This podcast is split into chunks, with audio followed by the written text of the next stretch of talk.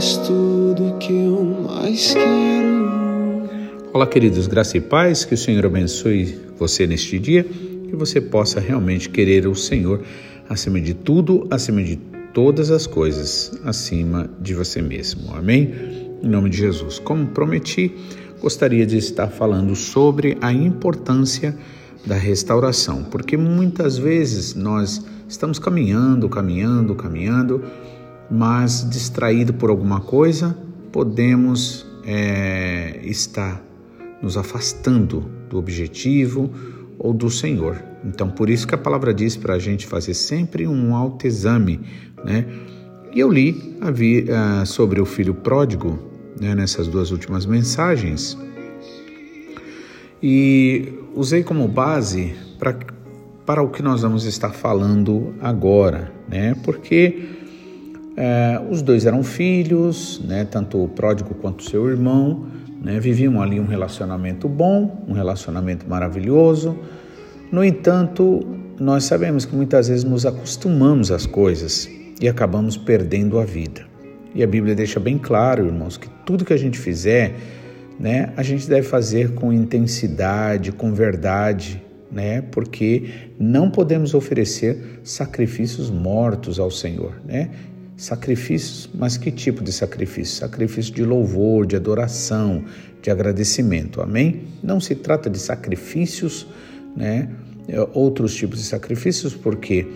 Porque, na verdade, o sacrifício verdadeiro, nesse sentido que interessa interessou para o Pai, o único capaz de destronar o inimigo foi o do Senhor Jesus Cristo. Portanto, agora devemos sim oferecer sacrifícios dos lábios, sacrifício de louvor, de adoração, de uma vida verdadeiramente entregue ao Senhor. Então, os dois ali filhos, né, o mais novo, né, assim que não pensava e né, egoisticamente pediu ao pai que é, desse a ele a parte dele, quando na verdade ele realmente é, nem tinha direito de fazer isso, afinal de contas ele não trabalhou para isso, né? Mas o pai vai e permite. Acredito que o pai sabe que não vai adiantar ficar falando muito e permite. E aí o filho vai, gasta tudo lá, né, vive uma vida dissoluta e depois volta. E aí o irmão mais velho, que continua sempre na casa, parece ser o filho perfeito, faz tudo certinho, mas não tinha alegria, não tinha vida e agia como se fosse mais um empregado ou um servo. Né? Então, a lição que a gente precisa entender aqui é que muitas vezes nós podemos estar sendo como o irmão mais velho, né? que está na igreja, está acostumado, faz isso, faz aquilo, faz aquilo outro, mas não vive a intensidade deste amor, desse relacionamento ou das bênçãos que o Senhor tem para nós, né? Ou podemos, numa outra hora, estar como filho é, pródigo diretamente, né? É, desperdiçando tudo de bom que o Senhor tem nos dado, usando para as coisas desse mundo, né? Provocando também, em outras palavras, no irmão mais velho, aquele tipo de reação, sendo uma pedra de tropeço também ao irmão mais velho, que se revela, na verdade, o que? Que achava que era melhor do que o seu irmão pródigo, né? Bom, de qualquer forma, a palavra vem para nos lavar, para nos purificar e para nos dar esperança em Jesus Cristo. Por isso que eu quero falar hoje sobre a busca da restauração, como nós precisamos, né, pedir ao Senhor restauração. Eu fiz aqui algumas anotações e eu quero estar é, lendo essas anotações. Mas antes, eu gostaria de estar lendo é, Gálatas capítulo 6, quando fala da mutualidade cristã, ou seja, da ajuda um dos outros, uns com os outros, e sobre também que é, colhemos aquilo que semeamos. Então, Gálatas capítulo 6, versículo 1 em diante, diz o seguinte: Irmãos, se algum homem chegar a ser surpreendido em alguma ofensa, algum erro, algum tipo de erro, vocês que são espirituais, encaminhai o tal com espírito de mansidão, olhando por ti mesmo, para que não sejais também tentado. Né? Ou seja, não é para você ir aconselhar o outro como se você fosse melhor. Sempre lembrando que você também, você pode talvez não ter aquela fraqueza, mas você tem outro. E aí você não é perfeito, você não é perfeita. E aí ele incentiva mais, Paulo incentiva mais: levai as cargas uns dos outros e assim cumprireis a lei de Cristo. Ou seja, suportem-se uns aos outros, deem suporte um ao outro, né? Para que todos possam chegar juntos e assim você vai cumprir a lei de Cristo, a lei do amor. Por quê? Se alguém cuida ser alguma coisa não sendo nada, engana-se a si mesmo. Mas prove cada um a sua própria obra, sua atitude, e terá glória só em si mesmo e não no outro. Porque cada qual levará a sua própria carga. E o que é instruído na palavra, reparta de todos os seus bens com aquele que o instrui. Não erreis, Deus não se deixa escarnecer, porque tudo que o homem semear, isso também se fará. Porque o que semeia na sua carne, da carne ceifará a corrupção, mas o que semeia no espírito, do espírito ceifará a vida eterna. E não nos cansemos de fazer o bem, porque a seu tempo ceifaremos, se não houvermos desfalecido. Então, enquanto temos tempo, façamos o bem a todos, mas principalmente aos domésticos na fé. Amém? Mas primeiro, principalmente os primeiros versículos que diz: Se algum homem chegar a ser surpreendido em alguma ofensa, algum erro, vocês que são espirituais, encaminhem o tal com espírito de mansidão, olhando por vocês mesmos, para que não sejam tentados, né? Então, é, como eu já disse, nós ah, na nossa caminhada muitas vezes nos acostumamos, né?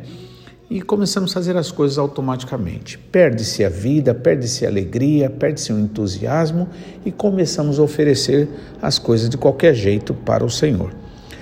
E isso já é uma, é, uma demonstração, um sinal de que nós precisamos ser restaurados, né? É, refeitos, em outras palavras. Né? E essa restauração começa com uma intranquilidade, em outras palavras, né, gerada pelo Espírito Santo na nossa alma. Né? A gente começa a perceber que a coisa não está legal, que a gente precisa melhorar, que a gente está fazendo as coisas sem vida, sem alegria. Então o Espírito Santo, irmãos, começa né, a gerar esse sentimento em nós, né? E é preciso a gente sempre também é, prestar atenção né? No, no, em nós, nos nossos sentimentos. Por quê? Porque muitas vezes, irmãos, essa insatisfação é gerada pelo Espírito Santo para que a gente busque algo no Senhor, algo maravilhoso, né? Pois o Senhor com certeza tem o melhor para nós, né? Então começa essa restauração, começa com essa ou com esse inconformismo, em outras palavras, né? Gerada pelo Espírito Santo. E aí é preciso, em seguida, a gente fazer o quê? Fazer um autoexame. Isso nos é dito em Êxodo 33, 3, 1 Coríntios 11, 28, que diz assim: examine-se, pois, o homem a si mesmo, né? E participe da ceia, por exemplo, né? Também 1 Tessalonicenses, capítulo 5, versículo 21, fala sobre a importância também de examinar a tudo e reter o que é bom, ou seja, ser agradecido naquilo que realmente o Senhor tem dado para nós, que nós realmente estamos é, é, temos ainda de bom, né, por assim dizer. Mas pedir sempre renovação, transformação, restauração naquilo que nós precisamos. Em 1 João também, capítulo 4, versículo 1, diz assim, o apóstolo João diz assim, não creais em todo o espírito, né? Mas provai se os espíritos são de Deus, ou seja, não crê em todo qualquer sentimento, amém? Em toda e qualquer palavra, mas prove as intenções para ver se realmente vem de Deus, né? Já que muitos falsos profetas existem, né? Como na, nesse mesmo é, capítulo e, e, e versículo nos é dito. Jeremias também, 17,10, diz, o Senhor diz que Ele é aquele que esquadrinha né, o coração, analisa, examina. Amém? Então, Fazendo esse autoexame, é preciso a gente fazer o quê? Confessar, ou seja, admitir, né, o nosso erro. Então, não dá para você seguir Jesus se você simplesmente faz, é, fazer as coisas no automático. É preciso a gente realmente fazer com intenção, é preciso a gente fazer sempre né, ah, conscientes de que ah, nós estamos servindo aquele que é digno de toda honra, toda glória, todo louvor, toda adoração. Né? E aí, confessando os nossos pecados, nós devemos admiti-los, né? ou seja, confessar é admitir, na verdade, e orar, pedindo perdão para que o Senhor lave, purifique e santifique a nossa vida. Amém? Uma quarta coisa importante, na verdade, é crer no perdão e na purificação do Senhor. Por quê? Porque veja só, se você estiver esperando um sentimento para se sentir perdoado, então você pode ter problemas. Por quê? Porque muitas vezes, né, é, nós queremos viver a vida espiritual baseado nos sentimentos humanos do coração. Mas, na verdade, nós somos chamados para viver pela fé, ou seja, na crença, naquela certeza de que o Senhor que prometeu o perdão, prometeu nos lavar, nos purificar, nos fortalecer, ele é fiel à sua palavra. Então não depende do meu sentimento. Né? Quando o salmista Davi diz no Salmo 51 que o pecado dele está sempre diante dele, ou seja, significa que mesmo que ele pediu perdão, muitas vezes vem aquele sentimento, aquele pensamento né, de que ele não teria sido perdoado. Mas isso não é verdade, porque verdade é o que o Senhor diz. E se o Senhor diz que se nós confessarmos os nossos pecados, Ele é fiel e justo para nos perdoar, então isto é uma verdade, é um fato. E nisso devemos nós nos é, deter, né? Crer. Então, crer no perdão, na purificação do Senhor. Cinco, né? Outra coisa importante. Nesse ato de restauração da comunhão com o Senhor, com a igreja também, né? Então, o Senhor nos é, coloca de volta na comunhão com Ele e com a igreja. Veja, não existe comunhão com Deus, irmãos, sem comunhão com a igreja, tá? Isso aí é muito claro na palavra do Senhor. Paulo mesmo diz: não devemos abandonar a igreja, não devemos deixar de congregar como muitos fazem. Veja que, na verdade, já pessoas naquela época faziam isso. Então, a igreja não precisa de mais um que faça isso. Então, junte-se, junte-se à igreja, realmente busque comunhão, né, com o Senhor e com a igreja, porque se você tiver comunhão de fato com o Senhor, você vai ter com a igreja. Se você não tiver com a igreja, você não tem com o Senhor. Amém? Então, e qual é a importância dessa restauração que o Senhor quer fazer? Né? Primeiro, é dar de volta a alegria da salvação, como também o salmista Davi pediu no Salmo 51, né? Dá-me de volta a alegria da tua salvação. A gente se alegrar, porque alegria, irmãos, alegria nesse caso vai significar o quê? Fé verdadeira no livramento de Deus, do Senhor para nós, né?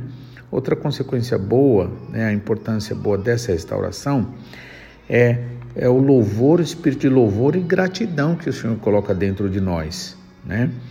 Outra coisa também é o impacto que esse essa alegria e o testemunho nosso de que Deus fez e está fazendo em nós vai nos levar que anunciar aos perdidos, né, essa bondade e misericórdia do Senhor. Amém?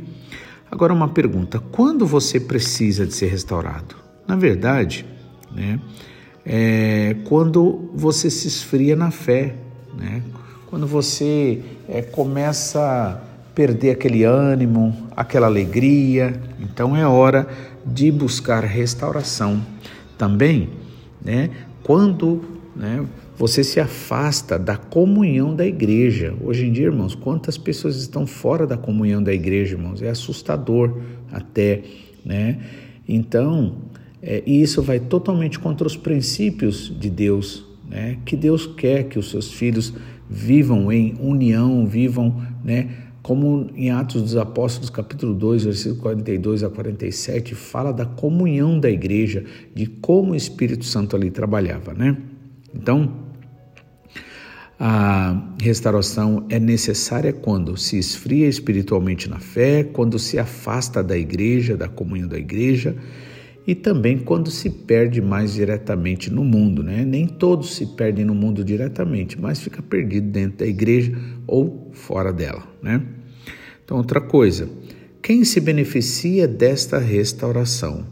Em primeiro lugar é você, com certeza. Consequentemente, a sua família, os pais, irmãos na igreja, pessoas que estiverem ao seu lado, né? Todos serão beneficiados, pois o Senhor chamou você para ser bênção, né?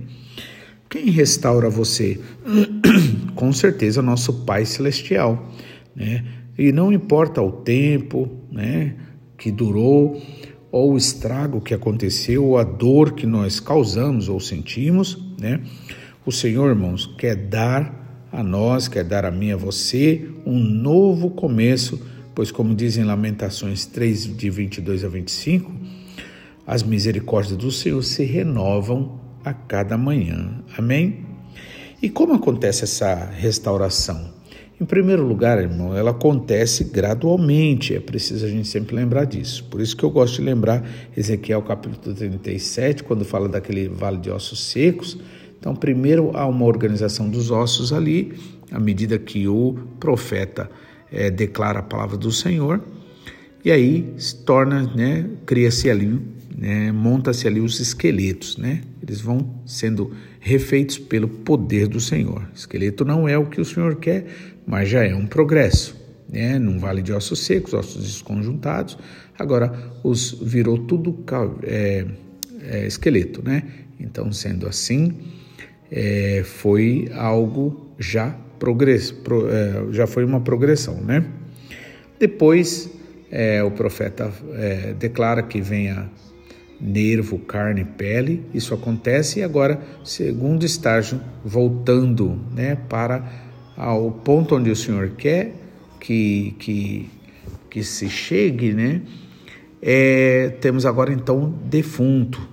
Então, defunto não é o que interessa ao Senhor, mas já é uma progressão também, né? agora voltando-se, voltando para o objetivo do Senhor. E por fim, né, quando o profeta é, declara que venha o Espírito e encha né? Sopra sobre aqueles mortos. Então, ali agora sim, depois da obra do Espírito, é que aquele, é, aqueles mortos ali, aqueles defuntos, se, é, ganham vida e se tornam um grande exército. Assim é o trabalhar do Senhor, irmãos. Por isso que ele acontece, essa restauração, ela acontece gradualmente, ou seja, de glória em glória, como também nos é dito em 2 Coríntios 3 e 18. E o que, que nós recebemos? Primeiro, a justificação. Romanos capítulo 5, versículo 1 diz assim: Justificados, pois pela fé em Cristo Jesus, temos paz com Deus, né? Então a primeira coisa que você recebe é a justificação, que significa o quê? Livre da culpa do pecado, do mal, da desobediência. Segundo, você é santificado, né? E é Deus que faz isso porque o Senhor desfaz pelo poder do pecado, o poder do pecado, aliás, ele te livra desse, das garras do mal. Amém? Ele te liberta. Então, nesse caso, você é santificado, você é separado né, para fazer a vontade do Senhor. Outra coisa também importante que acontece né, nesse processo de restauração é que a sua roupa, né, é lavada, é purificada, é igual o filho pródigo, ele vem todo sujo, imundo, fedido. O que, que o pai fala? É preciso tomar um banho, é preciso trocar de roupa, né? colocar até mesmo um anel no dedo. Ou seja, o Senhor honra, o Senhor lava, o Senhor recupera, o Senhor dá dons espirituais né? e liberta a pessoa do medo, por exemplo, da acusação do inimigo e da vergonha né, de ter feito coisa errada. Então, outro passo também importante nesse, nesse processo da restauração é que é, entra na presença do Pai com ousadia. Né? Nós entramos na presença do Pai com ousadia, né? É, entramos no Santo dos Santos, já que o véu do templo se rasgou, foi rasgado de alto a baixo, como nos é dito na palavra. Né? E a entrada agora está livre e garantida pelo sacrifício do Senhor Jesus na cruz do Calvário. Amém? Outro ponto também importante aqui, é, mais dois né, importantes que eu anotei aqui, as consequências para a vida daquele que é perdoado ou restaurado. Né? É o que? É essa restauração, essa transformação, né? a restauração do espírito, da alma e do corpo. Do espírito, porque agora você realmente, de fato, você vive para Deus. Né? Agora você realmente se volta para Ele, tem esse interesse, agora recebeu de novo a vida. Né? A alma, né? onde reside os sentimentos, as necessidades, né? A, o reconhecimento de quem é, somos nós. Né? A alma, nesse caso, o coração, é lavado e, e torna-se né? mais branco que a neve até como um louvor também que nós cantamos, né? Hino da harpa 39. Nenhuma mancha o inimigo pode ver em você quando você é lavado, purificado. O que significa o quê? Você agora tem saúde, né? Emocional, mental, psicológica. Por quê? Porque agora você está firmado na fé, né? na palavra do Senhor. É outra coisa é, o corpo também ele é curado. Por quê? Porque a gente sabe que quando a gente está na desobediência a Deus, irmãos, a gente fica totalmente desregrado, né? começa a fazer um monte de coisa errada, prejudicando a saúde. E nesse caso, o nosso corpo é restaurado, curado, é liberto do vício e nós, nós ganhamos o que? Saúde. Quanto mais perto do Senhor você tiver, irmãos, mais saúde você terá. Né? E finalizando, as coisas ao nosso redor também são abençoadas. Né? Por quê? Porque o Senhor faz nova todas as coisas. Nós podemos realmente é, ter essa certeza que seremos influência para o bem, influência para a vida, influência para que outros possam ver a glória do Senhor na gente e vir e adorar ao Senhor. Amém? Que Deus abençoe, que você realmente possa entender isso e se alegrar no Senhor, porque o Senhor é bom, misericordioso, buscando sempre a restauração, lembrando, não ofereça sacrifícios né, defeituosos ao Senhor, ou seja, reclamações e outras coisas. Não, ofereça sacrifício vivo, santo e agradável ao Senhor, que é o vosso culto racional, como a Bíblia diz. Amém? Que Deus abençoe em nome de Jesus. E logo mais estaremos também juntos, se assim o Senhor nos permitir, em nome de Jesus. Amém? Que Deus abençoe.